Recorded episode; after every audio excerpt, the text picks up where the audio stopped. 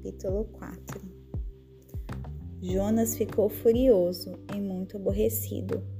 Então orou ao Eterno: Ó Eterno, eu sabia.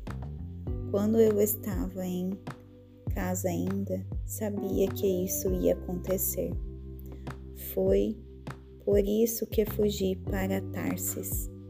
Sabia que tu és a graça e a misericórdia em pessoa, que és rico em amor, que perdoa com tanta facilidade, que está sempre disposto a mudar teus planos de castigar por muito pouco.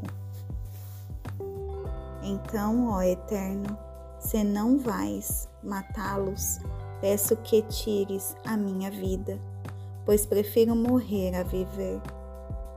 O Eterno disse: Por que você está tão indignado assim? Mas Jonas simplesmente saiu. Foi para um lugar a leste da cidade e, zangado, sentou-se. Fez um abrigo com folhas e galhos e ficou sentado à sombra para ver o que iria acontecer com a cidade. O Eterno fez brotar uma planta de folhas largas que cresceu sobre Jonas para refrescá-lo e acalmar sua indignação. Jonas ficou muito feliz e desfrutou da sombra. Enfim, a vida parecia estar melhorando de novo.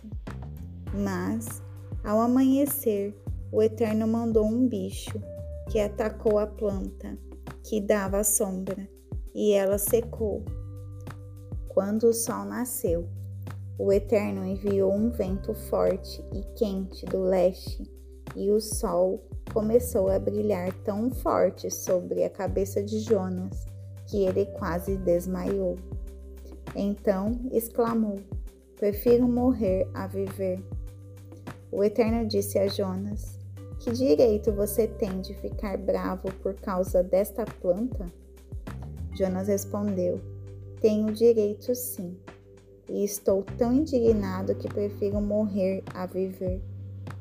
Então o Eterno disse: Você sente tanto por uma simples planta ter morrido, mesmo que você não tenha feito absolutamente nada por ela? Você nem ao menos plantou ou regou para ela crescer? Ela surgiu da noite para o dia. Por que então não deveria eu sentir pena de Nínive?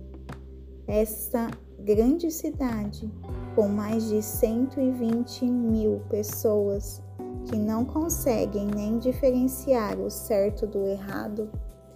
Isso para não falar de todos aqueles animais?